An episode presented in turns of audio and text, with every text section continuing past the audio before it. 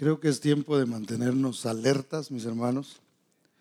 Alertas espiritualmente, ¿verdad? Eh, tenemos que despertar a una nueva realidad que como cristianos estamos atravesando. Y muchas otras cosas que van a, van a empezar a suceder, pero nosotros tenemos que permanecer firmes, creyendo siempre en el Señor. Dicen amén. Bueno, vamos a abrir por favor eh, la Biblia en el Salmo 122. Salmo 122.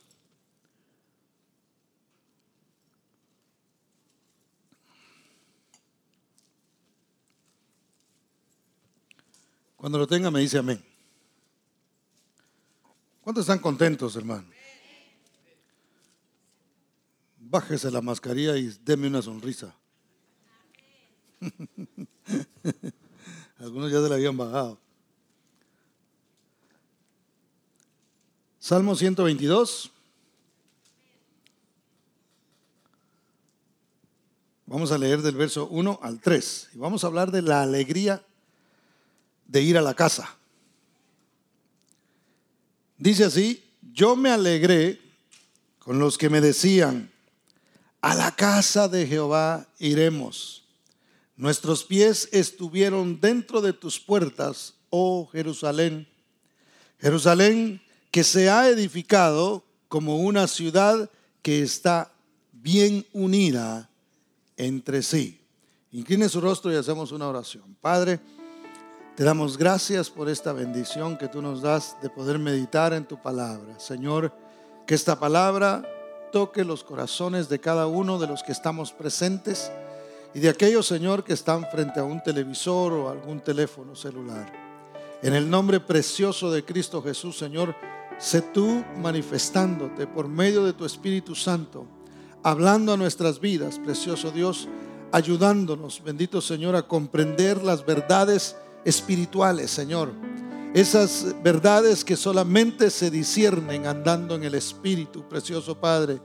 Por eso, Señor, yo te ruego que tu Espíritu Santo se mueva en medio de nosotros, Señor, que abra nuestro entendimiento y que podamos, Señor, discernir lo que tú nos estás hablando.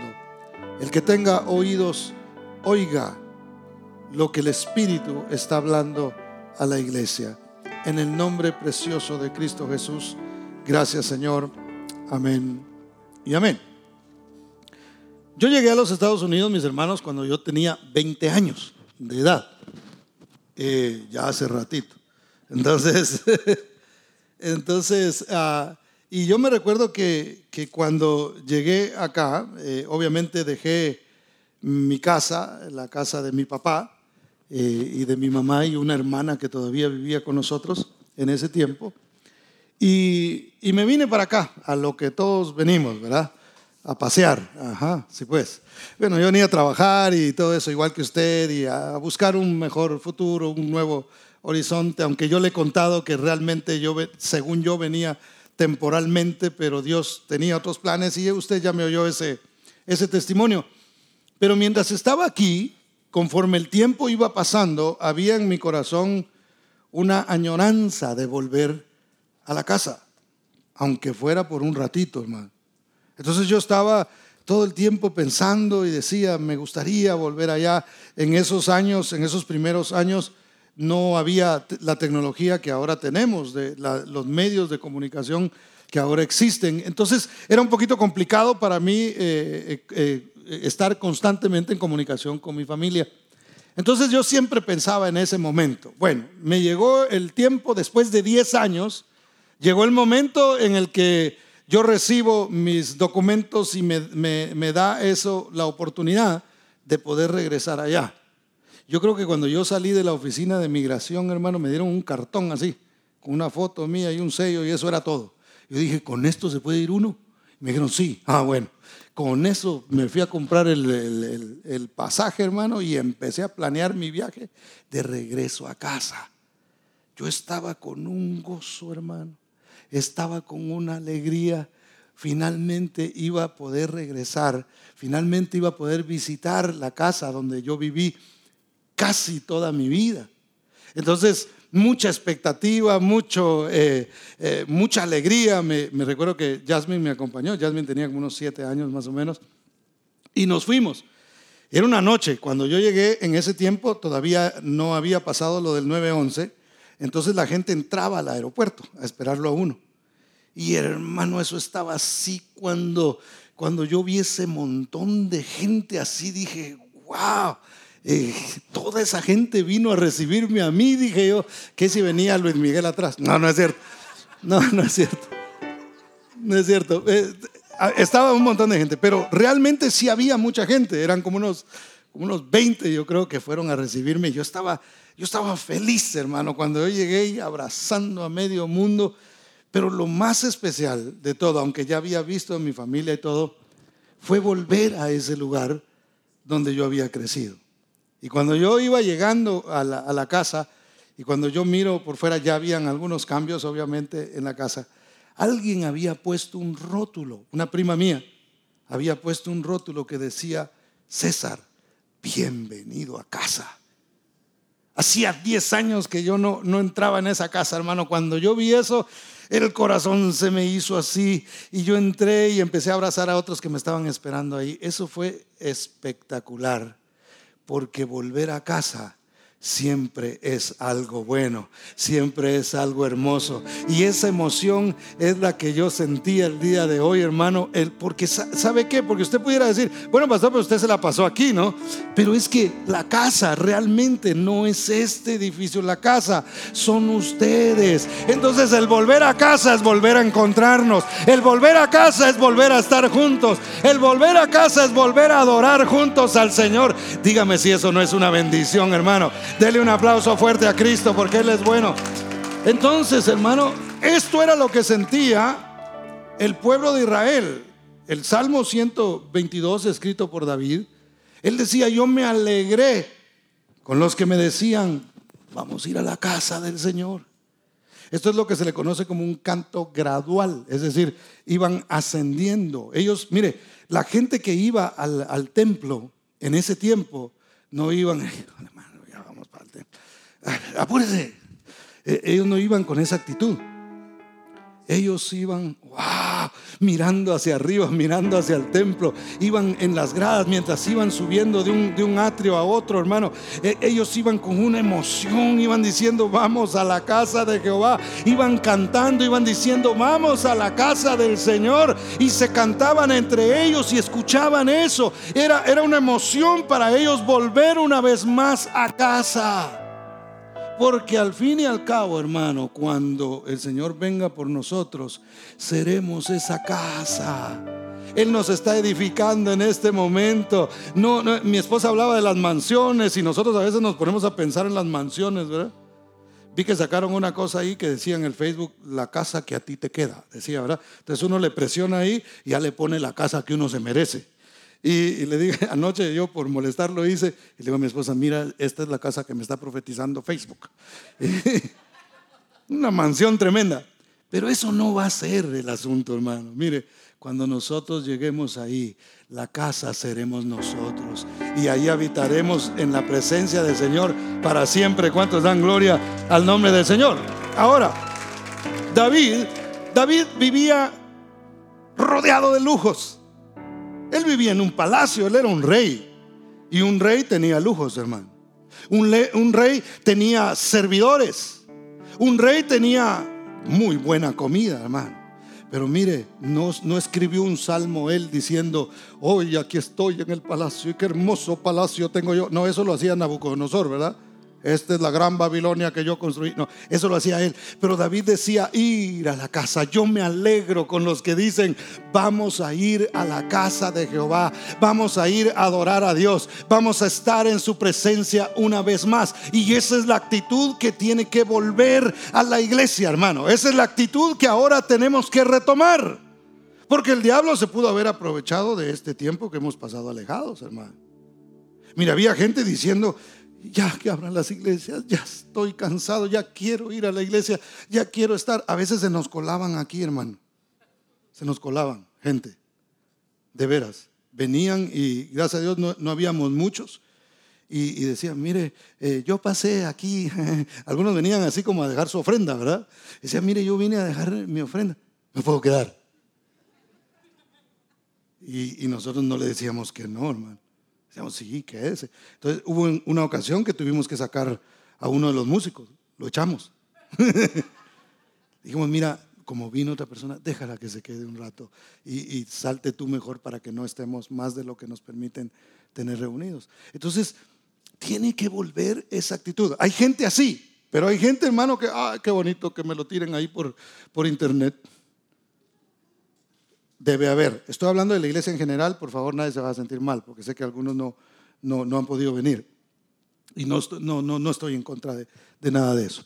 Pero a lo que me refiero es, se puede crear una, una, algo en nosotros que diga, no, yo no, no, está mejor así, en la casa, ah, aquí, en el sillón, así, con una eh, qué sé yo, lo que se tome, y viendo, ah, por ratitos dormido y por ratitos viendo. Cuando grita el pastor amén, es que ah, abre los ojos, ¿verdad? Entonces, puede haber gente así. Tenemos que tener mucho cuidado tenemos que volver a la actitud de David, de decir, yo me alegro con los que dicen, ya abrieron las iglesias, ya se puede reunir, ya podemos venir y estar en casa y adorar al Señor. Y una vez más, casa no es el edificio, somos nosotros que somos piedras vivas, piedras del templo de Dios, de la morada de Dios, porque en nosotros mora el Espíritu Santo. ¿Cuántos dicen amén? Hermano, ya ni gritaba yo en los mensajes, pero bueno. Es que usted ya está aquí, ya me emocionó. Entonces, David, con todos sus lujos, a él lo que le alegraba, hermano, era el poder reunirse. Dios siempre ha tenido la intención de que nosotros nos congreguemos para adorarle, hermano. Dios siempre, la razón por la que a, usted y a mí el Señor nos hizo fue para la alabanza de su gloria. Y la razón por la que nos salvó es para la alabanza de su gloria. O sea que nací para adorar a Dios. Y nací de nuevo para seguir adorando al Señor. ¿Cuántos dan gloria al nombre del Señor? Entonces, mire, siempre Dios estuvo, eh, estuvo preocupado por eso. Eh, cuando digo preocupado no, me refiero a que Él ah, se preocupaba, ¿verdad? Porque Él no, no sufre de eso. Me, refiero a que Él se ocupaba en que eso se, se llevara a cabo. Cuando eh, el faraón no quería soltar al pueblo de Israel, ¿se recuerda? ¿Cuál fue la razón por la que le dijo Moisés a Faraón que debería dejar ir al pueblo? ¿Por qué le dijo? ¿Por qué, era lo que le decía? Mira, déjalos ir, pobrecitos, ya han sufrido por 400 eh, años aquí. Ya es tiempo de que los dejes ir. Mira cómo están de, de gastaditos los pobres. Déjalos ir, por favor, faraoncito. El Señor no le mandó a decir eso. Él le dijo, deja ir a mi pueblo para que me celebre fiesta en el desierto. Y Faraón le decía, que adoren aquí que lo hagan aquí. No, están en cautiverio. En cautiverio no se puede adorar. En cautiverio no se le puede dar gloria a Dios. Por eso es que cuando estaban en, Babilonia, hermano, los mismos de, Babilonia le decían al pueblo de Israel, canten otra vez esos cantos alegres que ustedes hacen, complázcanos con, con esas canciones. Y decían ellos, ahora nosotros no podemos hacerlo porque estamos en esclavitud. Pero entonces, hermano, e, e, ellos decían, decían, cuando el Señor hiciere volver la cautividad a Sión, seremos como los que sueñan. Entonces nuestra boca se, llenará de risa y nuestros labios de alabanza. Entonces dirán entre las naciones, grandes cosas ha hecho el Señor con estos. En esclavitud, den ese aplauso fuerte al Señor. En esclavitud no se puede adorar a Dios. No se puede exaltar a Dios. Entonces, pero Dios decía, mira, eh, no es solamente para que sean libres. No es solamente para que puedan plantar y para que puedan tener sus casas y para que puedan tener su tierra que yo les he prometido. La razón principal es para que me celebren a mí. Es para que me hagan fiesta a mí. Y eso puede, puede sonar, como dirían los muchachos en este tiempo, un poquito selfish, ¿verdad? Puede sonar como, ay, ¿cómo así que Dios por eso era que quería? ¿Y por qué? Hermano, ¿sabe por qué Dios decía eso? Primero porque Dios nos creó para eso. Y como nos creó para eso, nuestra satisfacción, nuestra llenura está en adorarle a Él. Nuestra gloria, nuestro peso, lo que tiene sustancia en nuestras vidas, no está en cosas materiales, en éxitos alcanzados, está en que usted y yo tengamos la libertad de exaltar el nombre de nuestro Dios. Ahí es donde nosotros encontramos la satisfacción. Entonces, ¿por qué Dios estaba mandando al pueblo a adorarle, a exaltarle? Porque decía, han sufrido tanto que lo que necesitan es alabar. Lo que necesitan es, es, hacerme fiesta a mí. Porque en ello van a encontrar sanidad en ello van a encontrar su salvación. En ello van a encontrar la verdadera satisfacción que el ser humano necesita.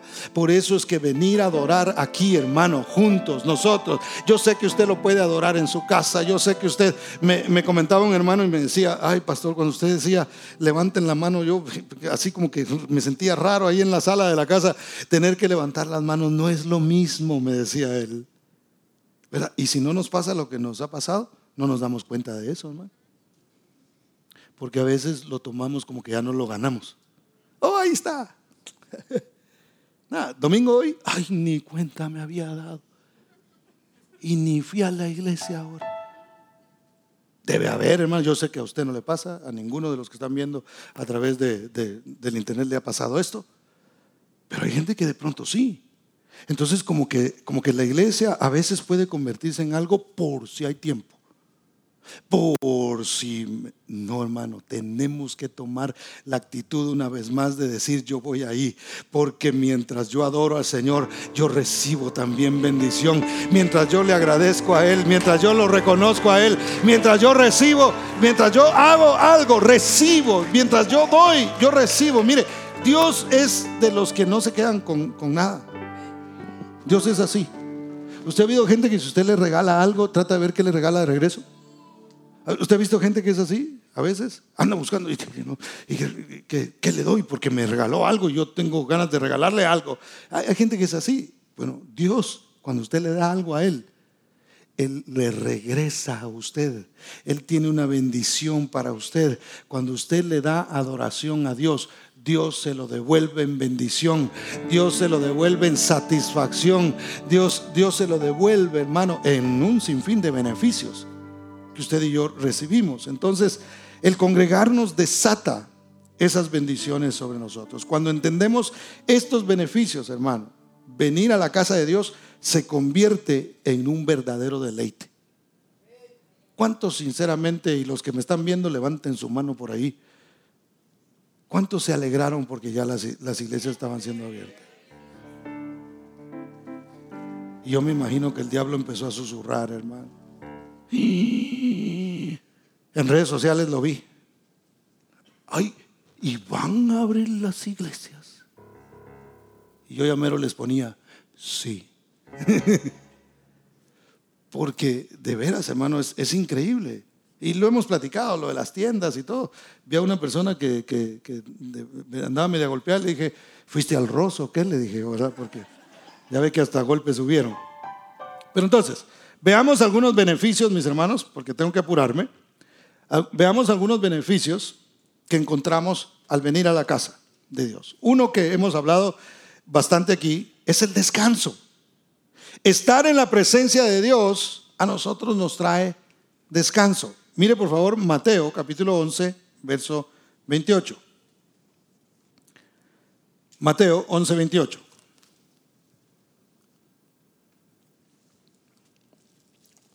Si le cuesta encontrarlo, véalo aquí en la pantalla, que tampoco está. Ah, no, ahí está.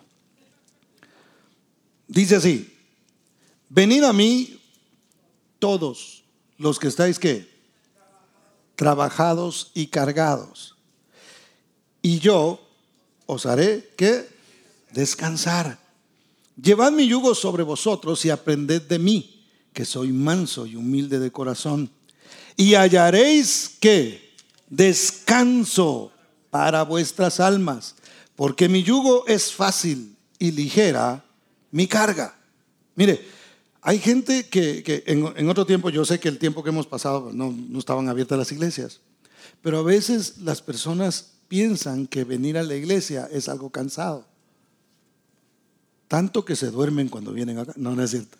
Pueden haber muchas razones por las que la gente se duerme, pero, pero de veras, hay gente que piensa que, que, venir a la iglesia, ay, ¿y por qué no vino hermano? Ay, mira qué cansado está. ¿Sabe qué es lo que pasa a veces? Que no entendemos lo que el Señor dijo o no lo creemos. Porque ¿qué dijo Él? Dijo, si están cansados y si están trabajados, acuéstense a dormir. ¿Eso fue lo que dijo? ¿Qué dijo?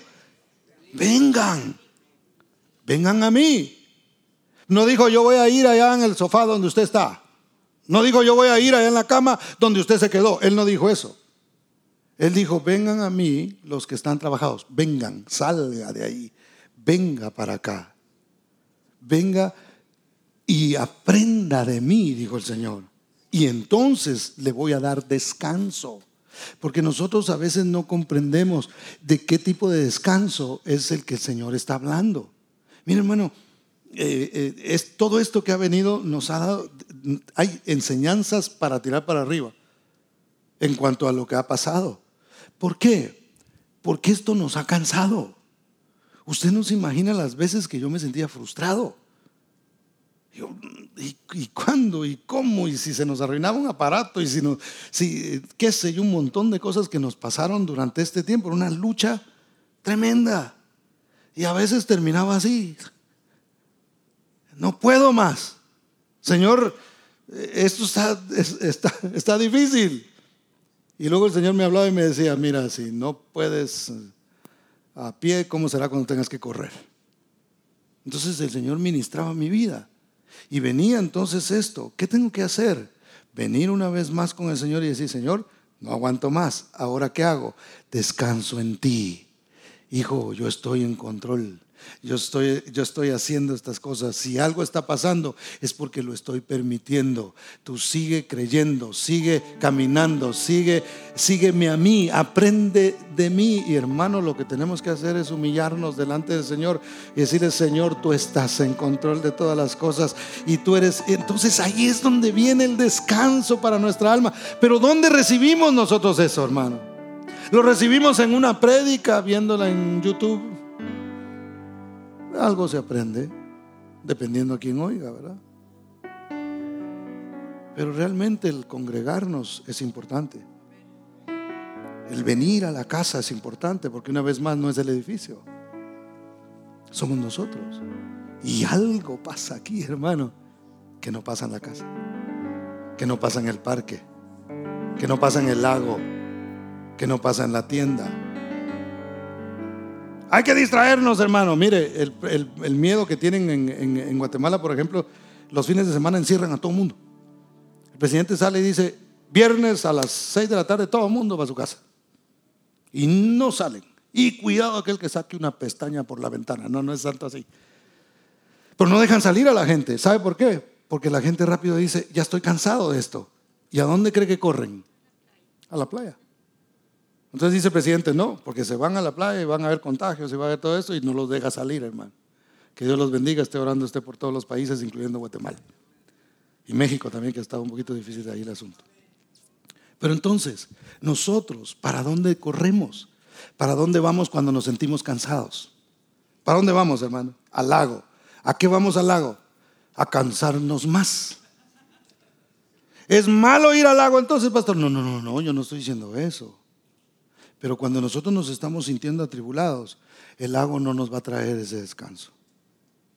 Nos va a cansar por un ratito, por un ratito y de repente nos dormimos y cuando despertamos tenemos el mismo problema.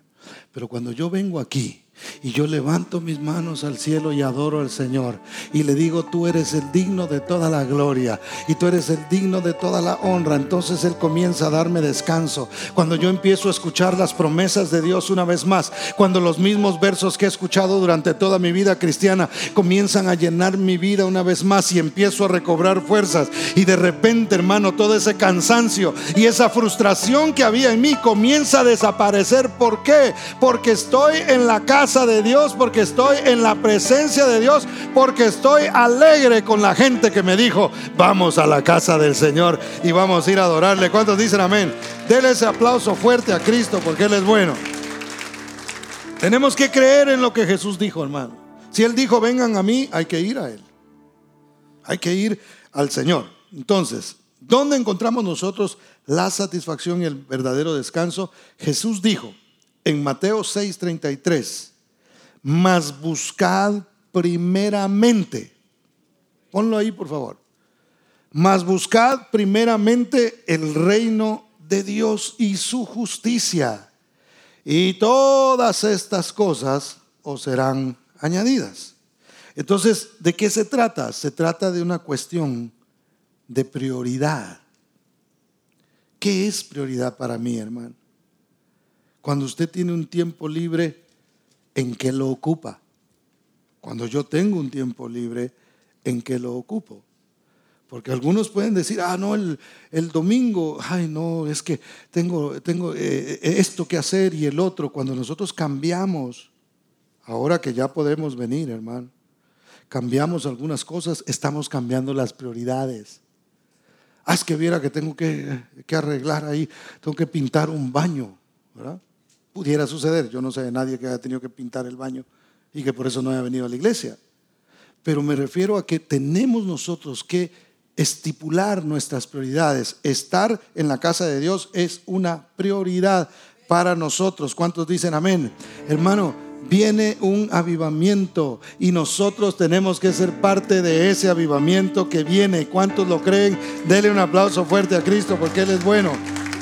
Mire, viene un tiempo, hermano, donde la gente se va a dar cuenta. Y yo espero que esto que ha pasado en el mundo realmente nos enseñe algo. Que realmente aprendamos nosotros a valorar el hecho de, estar aquí, hermano. Yo no sé si a alguien, si a alguien le pasó pero aprendemos a valorar. Mire, yo les he contado que para mí estar aquí el primer miércoles que estuvimos predicándole a las sillas fue un reto, hermano. Porque habían dos, tres personas nada más, los, los técnicos y eso, ¿verdad? Y se movían para acá y que el cable aquel y que pasame acá y que no sé qué y que no se mira, que no se oye, que no sé qué. Y yo aquí eh, enseñando, hermano, y mire, tenía que tener, yo no sé, el cerebro partido como en cuatro, uno predicando, otro viendo acá, otro por, por otro lado, qué sé yo, era una cosa terrible, hermano. Y dije, wow, ¿cómo aprecio a la iglesia realmente? A la gente que viene aquí a reunirse juntamente con nosotros. Yo les agradezco a cada uno de los que tuvieron esa oportunidad de venir. Sé que algunos por su condición eh, de pronto médica no, no pudieron estar acá, pero aprecio mucho, hermano, que usted esté el día de hoy aquí, porque finalmente no tengo que estar viendo las sillas, ¿verdad? Sino realmente estoy viendo rostros acá. Entonces esto es una bendición. ¿Cuántos dan gloria al nombre del Señor? Pero viene el tiempo, hermano, en que la gente realmente vamos a apreciar esto. Yo sé que, muchos ya lo apreciamos, pero yo creo que viene un despertar en el cristiano mientras más persecución haya, hermano, porque créame que esto ha sido parte de una persecución.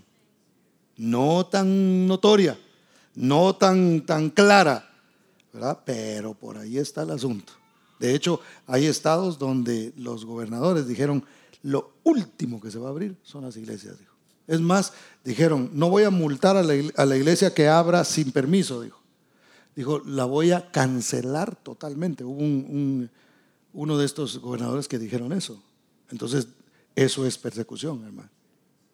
Y quizá tengamos que pasar por otras cosas. Entonces tenemos que mantenernos firmes. Número dos, estabilidad. ¿Qué encontramos nosotros en la iglesia, en la reunión? El venir a la casa de Dios a nosotros nos ayuda a recibir la estabilidad. Mire lo que dice Salmo 122, ese no lo pierda por favor porque lo vamos a ver, vamos a ver algunos versos más. Verso 2. En la, en la nueva versión internacional me gusta lo que dice. Dice, Jerusalén, ya nuestros pies se han plantado ante tus portones. Cuando se habla de Jerusalén, nosotros tenemos que pensar como la nueva Jerusalén, que somos nosotros, somos la iglesia. Entonces habla de estabilidad. Nuestros pies están plantados. Cuando uno está plantado, eso habla de firmeza. Eso habla de estabilidad. No estoy tambaleando, no estoy pensando. Usted y yo que hemos recibido a Cristo como Señor y Salvador, sabemos dónde estamos parados. A mí me da no sé qué cuando escucho que un cantante de rock eh, que era cristiano ahora dice que ya no cree en Dios. Yo digo, pues nunca creyó. Nunca creyó.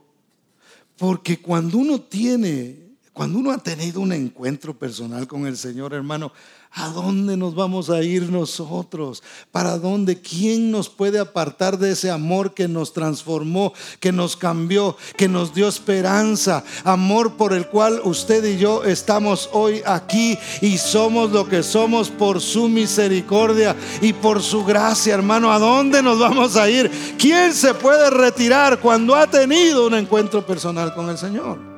Entonces nosotros estamos plantados. Yo estoy plantado, hermano. A mí puede venir el anticristo disfrazado de bailarina, hermano. Fue lo único que se me ocurrió. A mí no me importa. A mí me pueden decir, mira, vamos a crear una sola religión. Hay muchos problemas de racismo en el mundo. Hay mucha discriminación. Las, las, eh, las religiones causan problemas. Vamos a tener que poner una sola hagan lo que quieran. Al fin y al cabo yo religioso no soy, soy cristiano, hijo de Dios. Y eso nunca lo voy a dejar de ser. ¿Cuántos dicen amén? Dele ese aplauso fuerte al Señor. Fuera de, de acá hay muchas circunstancias, mis hermanos, fuera de este lugar, que nos quieren a nosotros desestabilizar. Cuando usted sale de aquí, usted se enfrenta. ¿Verdad que aquí, qué bonito, hermano? ¿Sí o no? ¿Verdad que es bonito estar aquí? Ay, contésteme, porque si no, no van a oír. A ver, ¿cuántos están contentos de estar aquí? ¿Verdad que es bonito estar aquí? Es bonito. Pero después tenemos que enfrentar el mundo. Tenemos que salir y enfrentar muchas cosas. Otro día le cuento lo que yo tuve que enfrentar anoche. Mi esposa y yo nos reíamos, pero otro día le cuento. Pero, pero fíjese, tiene que enfrentar uno eh, lo que hay, hermano. Es una cosa tremenda. Entonces, ¿Qué va a pasar? Después que usted se vaya de aquí, después que usted termine este momento, hermano, que nos está viendo a través del Internet, tiene que enfrentar un montón de cosas que van a empezar a desgastarlo y a cansarlo. Y este problema, y ahora tengo que pagar esto, y ahora tengo que hacer esto, y ahora viene esto, y ahora no sé si voy a poder volver a trabajar. Y están llamando ya, pero ahora dicen, no, pero da miedo, pero da esto, da el otro, qué sé yo. Tenemos que enfrentar otra vez todo eso. Entonces tenemos que plantarnos en la casa del Señor diciendo, yo tengo que estar firme, tengo que creer en lo que el Señor me dice. Y cuando vengo aquí, yo recargo una vez más esas baterías y descanso de todo eso que el mundo trae sobre mi vida. Ahora, mire por favor Salmo 73, 2. Perdón, 1 y 2. Salmo 73, 1 y 2. Si me sacas el, reloj, te desheredo.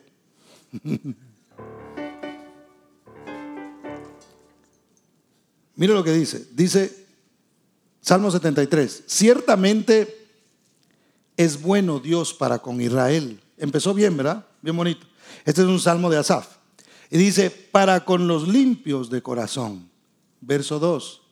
En cuanto a mí, casi deslizaron mis pies por poco resbalaron mis pasos, porque tuve envidia de los arrogantes, viendo la prosperidad de los impíos. El salmista comienza diciendo, ciertamente Dios es bueno para con su pueblo. Pero luego empieza a decir, casi resbalo.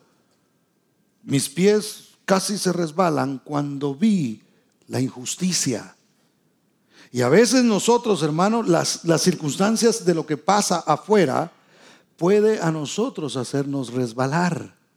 Cuando usted mira a una injusticia o se comete una injusticia, usted se indigna, ¿cierto? Usted a veces dice, pero ¿cómo es posible que esté prosperando el mal? ¿Cómo es posible que estén haciendo ya películas y caricaturas para minar la mente de los niños, no digamos de los jóvenes, hermano, de los niños. Y cuando uno mira eso y uno dice, pero ¿cómo es posible que esto está prosperando? ¿Cómo es posible que las, las, tinieblas están metiendo su ideología y ese montón de basura en la mente de los muchachos y están metiendo tantas cosas, hermano, en los, en los niños? Y uno, y uno dice, Padre eterno, qué feo. De pronto no, no llegamos al punto de Asaf que dijo casi resbalo de ver cómo les iba bien a los que están haciendo mal. Cómo están prosperando aquellos que, que tienen pensamientos malévolos, diabólicos, hermano. ¿Cómo cambia eso en nosotros? Yo, yo quisiera arreglar muchas cosas, hermano, de veras. A veces me, frustro yo mismo cuando veo, veo las noticias o veo cosas y veo eh, y digo, ¿cómo pudiéramos hacer nosotros para contrarrestar eso? Pero fíjese, nuestros pies son afirmados cuando, cuando hacemos algo. Mire lo que él declara en el verso, en el verso 17. Su perspectiva cambia en el verso 17. Dice, porque usted lo puede leer después en su casa, pero vea lo que dice el verso 17. Hasta que, entrando donde? En el santuario de Dios, que comprendí el fin de ellos. Entonces yo a veces veo lo que está pasando. Yo no le deseo mal a nadie, pero veo lo que está pasando y veo las cosas que quieren hacer, veo la injusticia, veo todo esto y me, llena de frustración. Pero si yo luego vengo a la iglesia, hermano, levanto mis manos y adoro al Señor y escucho la palabra del Señor y entiendo y Dios me dice, pero ya tú sabes cuál es el fin tuyo y cuál es el fin de ellos. Así es que pueden prosperar y pueden avanzar todo lo que quieran, pero su camino realmente es un camino de muerte y no me alegro por eso, pero entiendo y digo estas cosas tienen que pasar. ¿Por qué? Porque ya todo está escrito, todo se pondrá junto algún día, hermano, y comprenderemos aún lo que nosotros no entendemos ahora. Pero cuando yo vengo a la casa de Dios, cuando yo me reúno para oír a Dios, Dios me habla y me hace entender y veo las circunstancias y digo, pero ¿por qué aquel está yendo bien si está haciendo mal? ¿Por qué, eh, porque esto le está pasando a esta gente y están avanzando con eso? Y entonces Dios dice, hey, pero acuérdate cuál es el fin de ellos y lo que yo tengo para ti. Entonces puede hacer que tú estés sufriendo ahora y digas, ¿por qué a otro le está yendo bien y a mí no? Puede ser por muchas cosas. Y si son gente que están haciendo las cosas mal, pues hay un fin para ellos. Pero para nosotros se ha prometido bendición. Para nosotros hay promesa de parte de Dios. ¿Cuántos dicen amén? Denle un aplauso fuerte a Cristo Jesús porque Él es bueno. Una vez afirmadas nuestras emociones, hermano, las declaraciones de este salmista cambiaron una vez que Él entró en el santuario.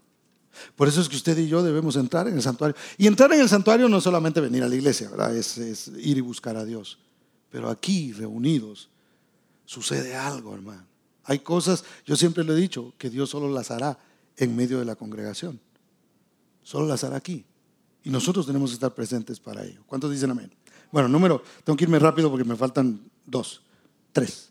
Y me quedan solamente, según aquel reloj que me gusta más que el que tiene mi hija, faltan cuatro minutos aunque creo que ya se me acabó el tiempo. Pero hay unidad. Salmo 122, 3, se lo leo rápidamente, nueva versión internacional. Jerusalén, ciudad edificada para que en ella todos se congreguen. A ella suben las tribus, las tribus del Señor, para alabar su nombre conforme a la ordenanza que recibió Israel. ¿Dónde logramos nosotros la perfección, hermano? La logramos aquí. ¿Dónde envía el Señor bendición? Es aquí.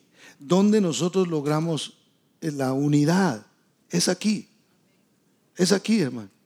Mire, aquí no, usted no se junta con gente que le cae mal.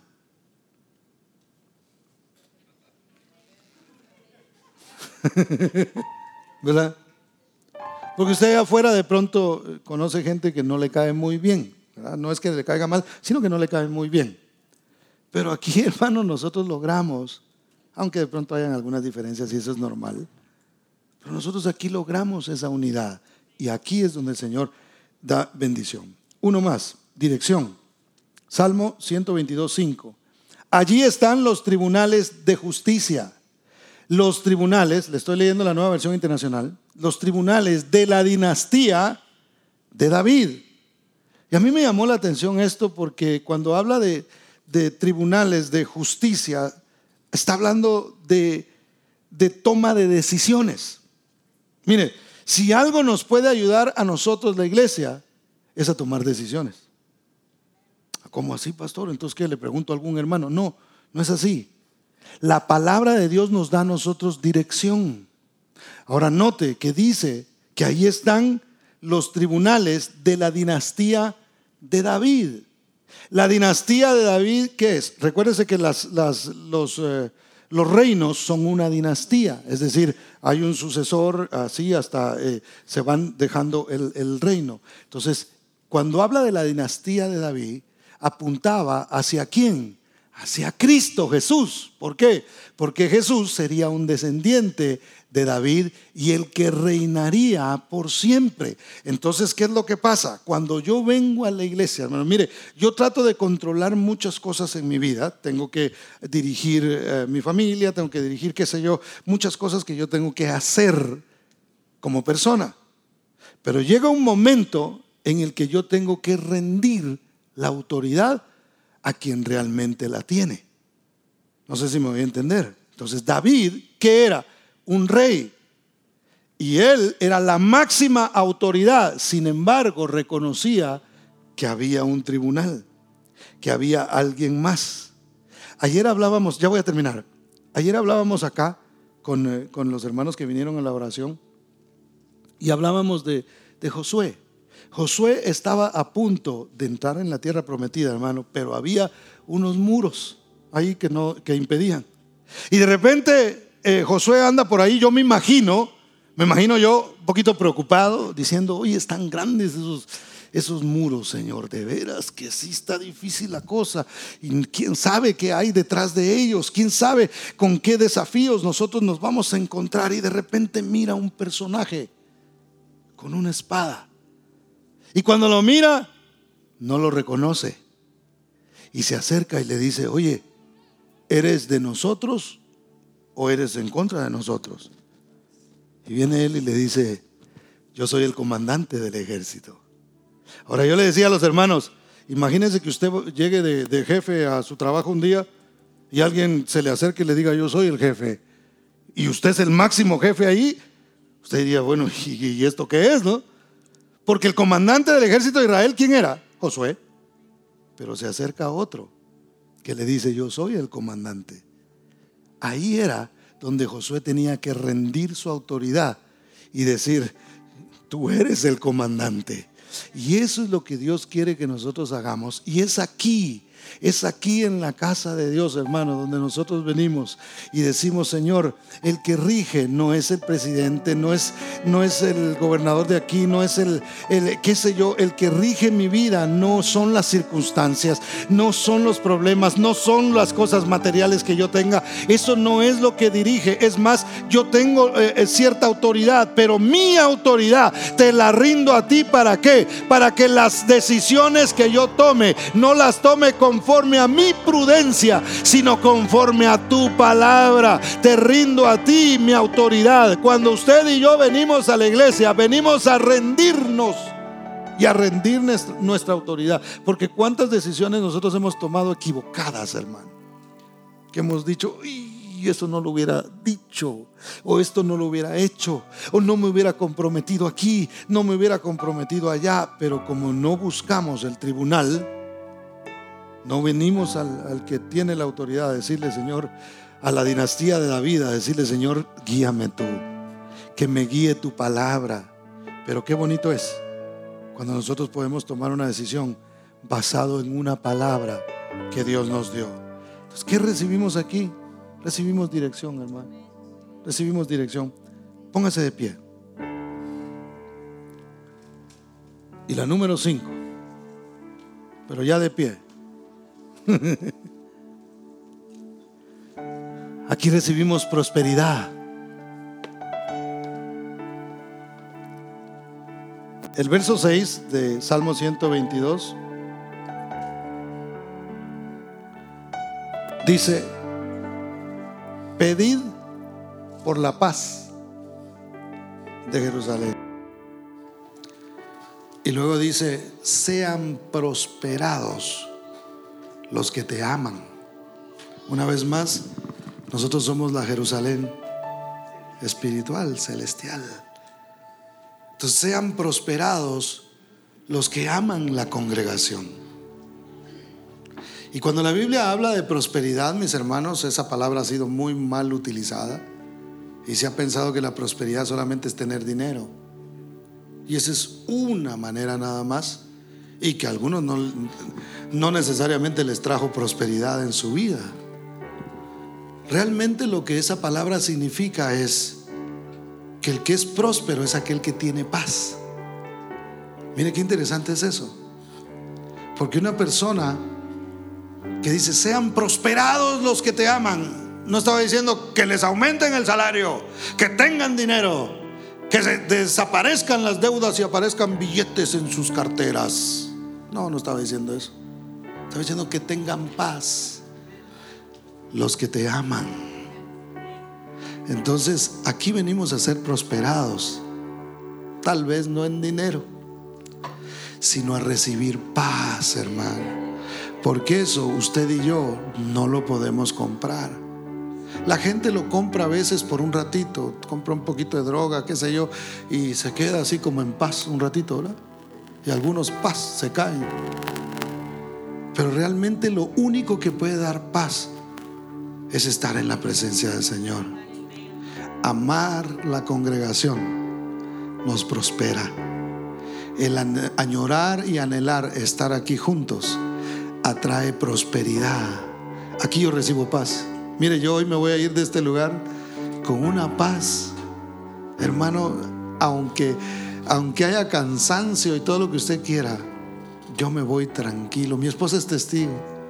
Cuando teníamos los tres servicios eh, y el último era en la noche, cuando nos íbamos en el carro, hermano, yo ponía un cántico, iba cantando en todo el camino hasta que llegábamos allá. Y mi esposa me decía, ya cállate. No, no es cierto. No, ella simplemente iba ahí también, de pronto adorando al Señor feliz, con una paz. Eso es prosperidad. Sean prosperados los que te aman, Jerusalén. Ame el estar aquí. Ame el congregarse. Ame el estar unidos adorando y exaltando el nombre del Señor. Cierre sus ojos y levante sus manos. Y usted que me está viendo a través del internet también, levante sus manos ahí donde está. Yo sé que es difícil a veces ahí en la sala de su casa pero levante sus manos. Gracias Señor. Sea la paz dentro de tus muros y el descanso dentro de tus palacios. Descanse en el Señor. Descanse en el Señor. Quizá usted ha estado preocupado por algo, por no enfermarse o por el trabajo, por la economía, por qué es lo que va a pasar. Quizá usted está así. Hoy levante sus manos y dígale, Señor, yo recibo ese descanso en el nombre de Jesús.